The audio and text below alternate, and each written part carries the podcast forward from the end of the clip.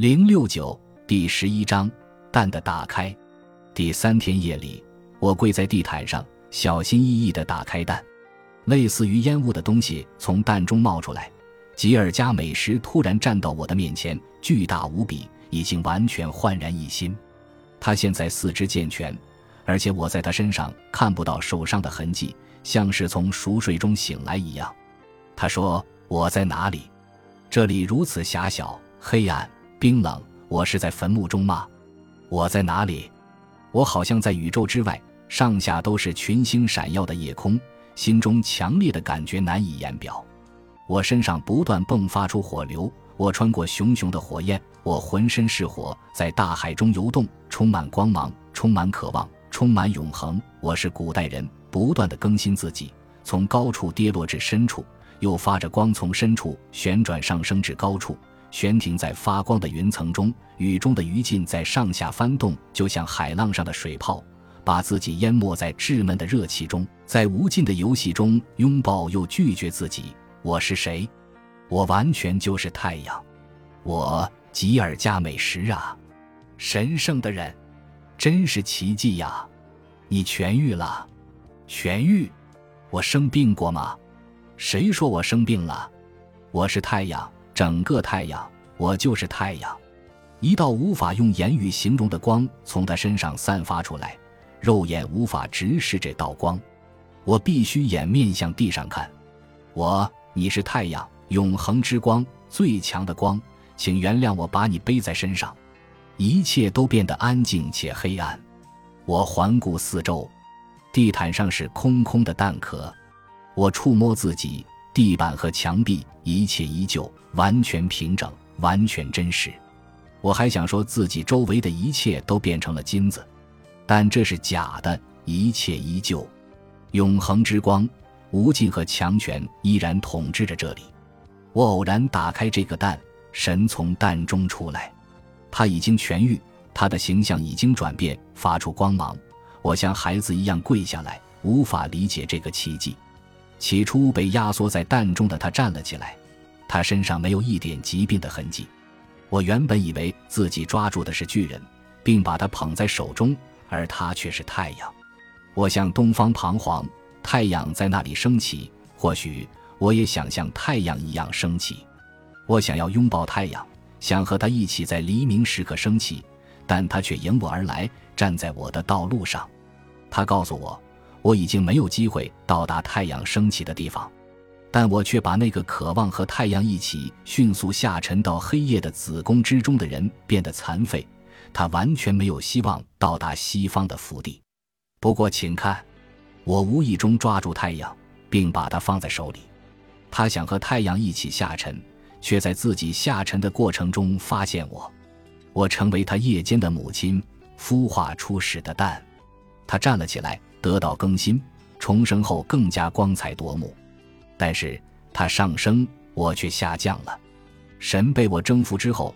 他的力量便传到我的身上，而当神在蛋中等待他的开始之时，我的力量进入到他的身体。在他辉煌的升起的时候，我将脸贴在地上。他带走我的生命，现在我所有的力量都在他的身上。我的灵魂像一条鱼一样在火海中游，而我躺在地球极其冰冷的阴影中，向最黑暗的地方越陷越深。所有的光都离我而去，神在东方升起，我却坠入阴间的恐怖中。我像一个孕妇一样躺在那里，被残酷的虐待。生命通过鲜血流进孩子的身体，将生命和死亡在死亡的一瞬结合在一起。白昼的母亲成为黑夜的猎物。我的神已经将我撕成碎片，他喝光生命的汁液，把我最强的力量吸进他的体内。他变得无比壮观和强大。就像太阳一样，这是一位纯洁的神，没有任何污点和缺陷。他夺走我的翅膀，抢走我肌肉的力量，而且我的力量也将随他一起消失。他离开了没有力量又在呻吟的我。我不知道在我身上发生了什么，一切似乎都很强烈、美丽、快乐。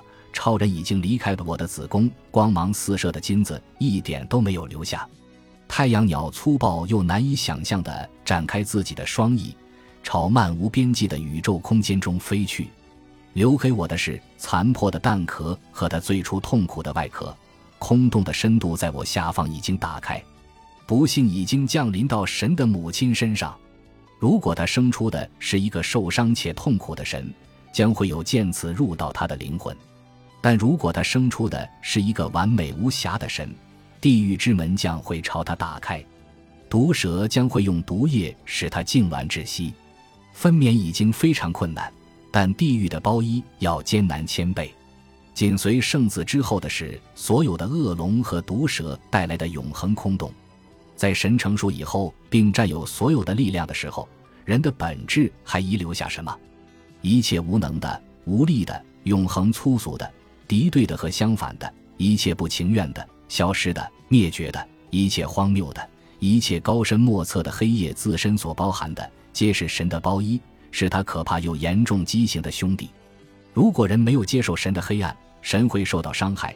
因此，只要人受到邪恶的伤害，那么人必将拥有一个受伤的神。人们受到邪恶伤害的意思是，你还在爱着邪恶，却又已经不再爱他。你依然希望得到东西，却恐惧细看，因为你会发现你仍然爱着邪恶。你的神之所以会受到伤害，那是因为你一直受到爱着的邪恶的伤害。你没有受到邪恶的伤害，并不是因为你知道它，而是因为它给你带来隐秘的快乐，因为你相信它能给你带来未知的机遇，使你快乐。只要你的神受到伤害，你就得怜悯他和你自己。因此，你保留自己的地狱，延长他的痛苦。在不使用自己私密的怜悯之心的情况下，如果你想他不受到伤害，邪恶便破坏你的计划。通常你已经知道邪恶的形式，却不知道自己身上邪恶的力量来自哪里。你所不知道的，皆来自你之前生命的天真无邪，来自时代和平的信息，还有神的缺失。但在神临近的时候，你的本质便会翻动，深度的泥浆就开始向上冲。人处在空洞和充满之间，如果他的力量和充满连接，他的形态会变得完整。而这种形态具有一定的好处，如果它的力量和空洞相连接，它将具有毁灭和破坏性的效果，因为空洞永远无法成型，却只以为充满代价寻求自我满足。因此，这样的连接强迫人把空洞变成邪恶。如果是你的力量塑造充满，这并不是因为力量与充满相连，而如果要确保你的形态能够持续存在。你必须保持与自己的力量相连接，通过不断的塑造，你逐渐丧失自己的力量，因为最终所有力量都与已经被给予形式的形态相连。最后，你错误地认为很富有的地方实际上很贫穷，你表现的外形像个乞丐，这就是盲目的人被不断增加的想去塑造事物的欲望占据时的样子，因为他相信多样化的形态才能满足他的欲望。由于他已经耗尽自己的力量，因此他的欲望变得非常强烈。他开始强迫别人服从他，夺取别人的力量为自己所用。在这个时候，你需要邪恶。当你注意到你的力量已经耗尽，欲望成为主导的时候，你必须将它从形成空洞的内容中撤回。通过与空洞的连接，你才能够成功的消解你的这个形态。你将重获自由。这样，你就已经把自己的力量从与客体残酷的连接中拯救出来。你要坚持善的立场，你就无法消解自己的形态，因为它就是善。你不能用善消解善，你只能用恶消解善，因为你的善不断的通过借助与你的力量的结合而不断的结合进你的力量，最终走向死亡。没有恶，你根本无法生活。你的塑形首先在你身上产生一个形态的意象，这个意象便留在你身上，这是塑形最初的和直接的表现。接着，它正是通过这个意象产生一个外物，这个外物不依赖于你而存在，比你存活的长久。你的力量不再与你的外在形态相连，而是要借助存留在你身上的意象。当你利用恶消解自己的形态的时候。你摧毁的不是外在的形体，反而是你的作品。你摧毁的是你自己已经形成的意象。正是这个意象依附在你的力量上。你需要恶消解自己的形态，使你摆脱以前形态的力量。这个意象在某种程度上会束缚你的力量，因此，他们的形态会造成很多善良的人流血牺牲，因为他们并不足以与恶抗衡。一个人越好，越依附自己的形态，他将失去越多的力量。但如果善良的人完全因为形态而失去自己的力量，会发生什么呢？他们不仅试图强迫别人屈服于自己与无意识的轨迹和力量相连的形态。而且，他们的善会在不知情的情况下变成恶，因为他们对满足和力量的渴望使他们变得越来越自私。但正是因为善，他们最终将摧毁自己的工作。所有曾经屈服于他们的人都将成为他们的敌人，因为他们疏离这些人。你也会开始秘密的憎恨任何一个使你疏离自己去对抗自己愿望的人，哪怕这是为了事情的最大利益。很不幸。善良的人已经束缚在自己的力量上，很容易就能找到屈服于他们的奴隶，因为更多的人渴望的无非是找个良好的借口疏离自己。因为你在秘密的爱着恶，而且意识不到自己在爱着他，所以你会受到恶的伤害。你希望逃离窘境，开始憎恨恶，而你的憎恨使你与恶再次绑定在一起，因为无论你是否憎恨他，都没有任何区别。因为你和恶捆绑在一起，恶需要被接受，它是我们想要留在手中的东西。我们不想要它，但它比我们强大，它把我们卷走。我们不可能在不伤害自己的同时而阻止它，因为我们的力量仍然留在恶中。因为我们只能接受我们的恶，既不爱它也不恨它，承认它的存在，把它视为生命的一部分。这样做，我们就能够把它从压制我们的力量上剥离。当我们已经成功的造出一个神的时候，而且如果通过这次创造，我们全部的力量都已经进入到这个设计中，我们都会被一种与这个神圣的太阳一起升起和成为这种壮观场面一部分的强烈愿望充满，而我们却忘记我们只不过是中空的形式，因为复兴于神已经将我们完全抽空。我们不仅贫乏，而且处处低迷。根本不可能与神性相提并论，就像一种痛苦的遭遇或难以逃脱的残酷迫害一样，物质的痛苦和贫乏在我们身上蔓延。没有力量的物质开始吮吸，想要把自己的形体吞噬回去。但由于我们总是迷恋自己的设计，我们相信神在召唤我们，我们竭尽全力跟随神升到更高的国度。亦或通过说教和强迫的手段，不惜一切代价迫使我们的同胞跟随神。很不幸，有人愿意被说服去这么做，对他们和我们都造成伤害。这种强烈的渴望已经埋下祸根，因为谁会想到应该是造神的人下地狱？但事实就是如此，因为被剥去圣光力量的物质就是空洞和黑暗，因为物质没有了神的光。我们会感受到物质的空洞，就像是无尽空洞空间的一部分。我们想要通过仓促和增强的意志与行动逃离空洞，也摆脱恶。但正确的方式是我们接受空洞，摧毁我们自身形式的意象，否定神，下沉到物质的深渊和恐惧中。神是我们的外部作品，不再需要我们的帮助。神是被创造出来的。要让他独立解决自己的问题。一旦我们离他而去，被创造出的作品便一文不值，哪怕他是神。但神被创造出来又离开我之后去了哪里呢？如果你建造一座房子，你会看到它矗立在外面的世界。在你已经创造出一个神却无法用肉眼看到它的时候，它便在精神世界。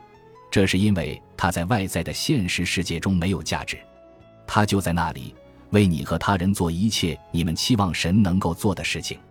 因此，你的灵魂是精神世界中自己的原我。但是，作为精神的栖息地，精神世界同时也是外在世界。就像在现实的世界中一样，你并不孤独，反而你周围有属于你又只依从你的事物，还有自己的思想，他们只听从于你。而就像你在现实世界中一样。周围有既不属于你也不依从你的事物和存在，就像你生产或孕育你的孩子一样，他们逐渐长大，与你分离，成为自己命运的主人。你同样也产生或生产思想，而他们与你相分离，有自己的生命力。就像我们老去的时候会离开自己的孩子，并返回到大地中一样，我使自己和神分离，也即是与太阳分离，下沉到物质的空洞中，并抹去孩子在我心中的意象。这些的发生，是因为我接受了物质的本质和允许自己行事的力量流入到空洞中，就像我借助自己生产的力量使生病的神众生一样。接下来，我要使物质的空洞变得有活力。因为恶在这里成型，自然好玩又可怕。有人看到好玩的一面，每天与他嬉闹，让他活力四射；而有些人看到的是可怕的一面，蒙上他们的头，让他们生不如死。道路不是在两者之间，而是包含两者，既有愉快的嬉戏，又有冰冷的可怕。一九一四年一月十日，荣格在《黑书三》中写道。这次难忘的经历似乎已经使我有所斩获，但最终的结局难以预测。很难说吉尔加美什的命运既荒诞又悲剧，因为我们最宝贵的生命本应如此。弗里德里希·西奥多·费舍尔的著作是第一部试图系统化这种真理的作品，它完全可以不朽。中庸的即是真理，它有多张面孔：一张是滑稽，第二张是悲伤，第三张是魔鬼。第四张是悲剧，第五章是可笑，第六章是愁眉苦脸等等，其中必有一张面孔特别吸引眼球，这样我们才认识到我们已经偏离某种真理，且走向一种极端，而这种极端构成的僵局需要我们自己决定前行的路。将生命的真谛写出来，无异于谋杀，特别是对于一个已经进行多年严谨科学研究的人而言，理解生命活泼的一面。被证明是最艰难的事情。生命包含很多方面：伟大、美丽、严肃、黑暗、邪恶、善良、可笑、怪异中的每一个，都完全足以令旁观者或描写他的人为之倾心。我们的时代需要某些东西能够制约心理，就像有形世界已经从古老的宇宙观扩大到不计其数的现代宇宙观。世界上知识的可能性已经发展到不可思议的多样性，无尽的长路已铺满万卷书，从一个领域到另外一个领域，很快便没有人能够踏上这些道路，只有该领域的专家留在那里。我们比以前更需要心理生活的鲜活真理，需要某些能够提供明确引导的东西。费舍尔的著作是任何一个同行知己。荣格在一九二一年写道。费舍尔的小说，任何一个对灵魂的内倾面有深刻的洞察，同时还有集体无意识潜在的的象征性。一九三二年，荣格在《昆达利尼瑜伽的心理学》中评论了费舍尔、简·如斯海勒任何一个弗里德里希·西奥多·费舍尔的哲学生活缩影传记与通信八九至十八页。本集播放完毕，感谢您的收听，喜欢请订阅加关注。主页有更多精彩内容。